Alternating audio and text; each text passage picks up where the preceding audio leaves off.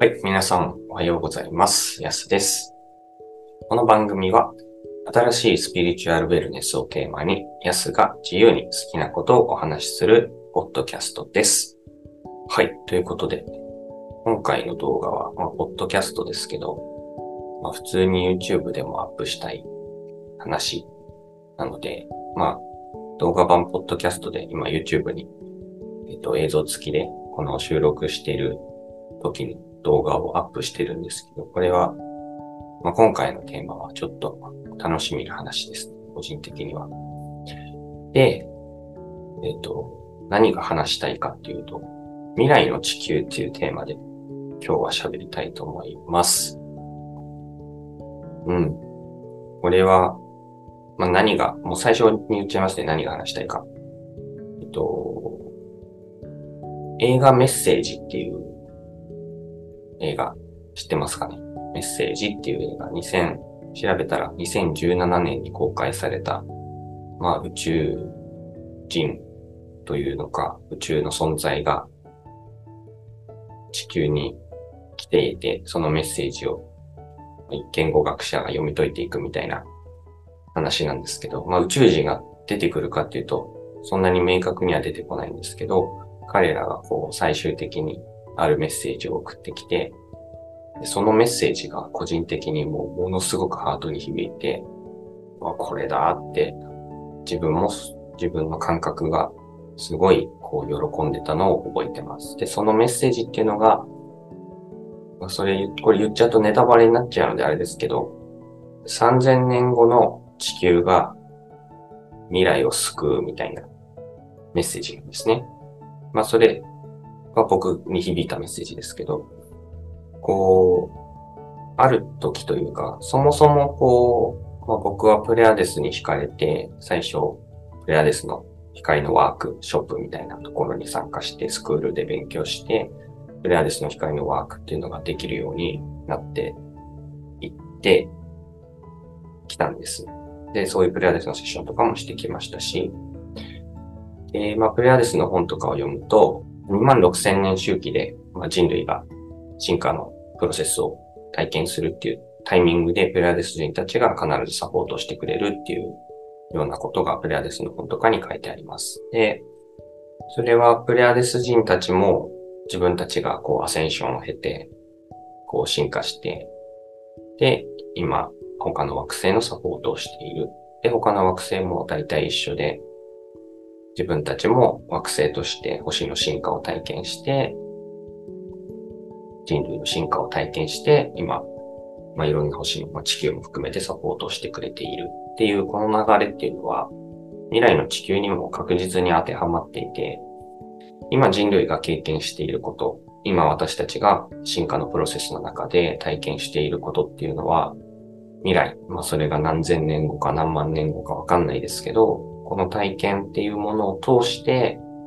同じように今の地球人たちのように、まだこう、文明の惑星っていうレベルでの文明の発展がまだ完成していない未熟な人類たちがいる星に、今の私たちがこの体験を経てアセンションした後には、このすべての人類の英知、地球の英知っていうものを結集して、他の惑星、今の地球のような状況にある星の人たちに、まあ、高次元のガイダンスなのか、直接介入なのかわからないですけど、そういうふうにサポートをして、で、またその星に行ける人類の進化のサポートをするっていうのが、もう確実に決まってることなんです。そのために私たちは進化しているし、そのために私たちは今この地球での経験を未来の誰か、どこかの誰かのために役立てることもできるわけです。でそういう視点を持ってスピリチュアルなことを勉強していったり、スピリチュアルなことを学んでいくと、ものすごくこう幅が広がるというか、この今私たちが取り組んでいるその進化のプロセスっていうものの重みというか、大きさというか、深みというか、うん、なぜ私たちはこれを体験しなければいけないのかっていうことがすごくよく見えてくると思います。なんかこう僕としては、いわゆるこう一方通行的な教科書的なやり方はもちろん大事なんですけど、それよりも、こうもっと未来を語る、もっと未来の具体的なビジョンを見えている人たちは、それを語ることによって、いいんですよ。最初は信じれなくても、わかんなくてもいいんですけど、だけど、こういう話をするのって楽しいじゃないですか。少なくとも僕は楽しいし、こういう話ばっかりしていたいし、だけど、まあ時代が追いついてなかったのか、10年ぐらい前は、まあ、こんな話が通じる人たちも全然いなくて、孤独をスピリチュアルな業界の中でも孤独を感じてきたんですけど、うん、なんかそういう大きなビジョン、具体的な地球人たちの地球の未来のビジョンっていうものがより大きく、で、それが誰に貢献して何のためにあるのかっていうところまで見えてくると、うん、人類としての進化っていうところの扉が開くんじゃないかなって思ってます。だからヒーラーはもっとビジョンを語るべきだと思うし、もちろんね、こう科学的に理解してもらうためにスピリチュアルを説明するのも大事だと思うんですけど、でも僕としては、僕の役割は、もっと大きなビジョンを共有して、そっちの方が自由で楽しそうだなって思える世界観を見せていくのが大事なんじゃないかなと思ってます。だから、3000年後の地球人、地球人じゃないや、3000年後の地球という星が、そこに住む人たちは、まあ、工事の存在となっていて、高次元の意識をもう地球人が持てるようになっていて、いろんな星の人たちも地球に暮らしていて、で、その中で、まだ未開の惑星、地球のような、今の地球のような星の人たちの霊的な成長をサポートしていく未来っていうのが確実に存在しているんだろうなって思いました。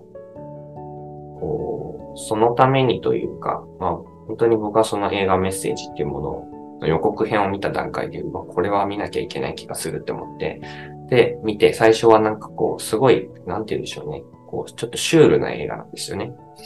こう、宇宙人がわかりやすく出てくる、いわゆるこう、SF のわかりやすい映画ではなくて、すごく静かな感じで、物語は進んでいって、で、最終的に出てくるこう宇宙人もなんか不思議な存在で、でもそのメッセージ最後にはこう、なんて言うんだろう、チャネリングというか、まあ、テレパシーのような形で最終的にはこう意識の中に入って会話するんですけど、それがね、またなんかすごくこう、瞑想で見るようなビジョンにすごく近いというか、メッセージの受け取り方とか、なんかそういうものがすごくうん。なんかね、いい感じなんですよ。だからもし、ま、そういうちょっとシュールで静かな映画なので、こうわかりやすく、わかりやすい物語ではないかもしれないんですけど、まだもしね、そういうスピリチュアルなメッセージ系の映画で見てない方いれば、メッセージ系が好きな方で見てない方いたら、ぜひ一度見てみてほしいです。そのね、この3000年後の地球人が、地球が未来の自分たちを救うんだっていうメッセージはね、結構来ますよね。だからこう、過去の、今、まあそうですね。今を過去として捉えると、未来の他の、こう、苦しんでいる、困難な状況にある惑星の、でも自分たちよりは進化しているような存在が、未来の地球に助けてもらうために、過去の地球に介入してというか助けを求めに来るっていう、こう、二重三重のタイムラインが走ってる感じとかが、すごいリアルだなと思いました。またね、今これを話して思い出しましたけど、魂のタイムラインの話とかも結構面白くて、うん。今しちゃいましょうか。いや、またこれも長くなっちゃうんで、また次のタイミングどっかで、魂のタイムラインの話とか過去性の話とかで、僕がこう、感じてたこととか、見てたこととかをも話したいなと思います。うん。だからこう未来の地球っていう視点、地球人というよりは未来の地球がどのように、まあ他の惑星たちにとって他の惑星に貢献していくのかとか、そういうところを考えていくと、なぜこうヒーリングの能力が必要なのかとか、なぜこう、スピリチュアルなエネルギーを読み解く力が大事なのかとかっていうのも、まあ、それぞれのね、価値観と感覚の中で深めていくことができると思うので、イラーさんたちでもうちょっとこうレベルアップしたいなとか、視野を広げたいなとか、もっとこう大きなものにつながりたいなとかって考えてる方がいたら、そういうこう未来の星、未来の地球がどのように貢献しているのかとかっていうのも想像していくと面白いんじゃないかなと思うし、新しいガイダンスとかね、絶対来ると思うんですよ。そういう考えを持ってると。うん。そういうのもね、影響していきたいなと思ってます。ビジョンがね、行き詰まってる人とか、こう、うん、新しい角度とか、でも言われてみたらそうだよな、みたいな、ひらめきを得られる人っていっぱいいると思うんですよね。ただその情報が出回ってなくて、こう停滞してるというか、もっと大きなこうミッションを持ってる人たちって結構、うん、そういうビジョンを共有できる人に出会えなくて止まってたりすると思うので、まあ、勝手な僕の解釈ですし、僕の勝手な好き勝手話してるだけなので、これが正しいっていうことではないですけど、ただ僕はそういう視点を持ってますよっていうお話でした。はい。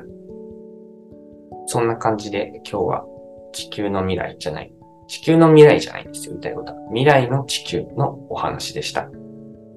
この違いもね、何かしらご自身で感じ取ってみてほしいと思います。はい。では、ね、また今後もこういうビジョンとか、自分の感じてたことを独自の視点から喋っていこうと思いますので、まあそういうのもあるかもねって面白がってもらえたらと思います。はい。では、今日はこの辺で。はい。ありがとうございました。また明日。バイバイ。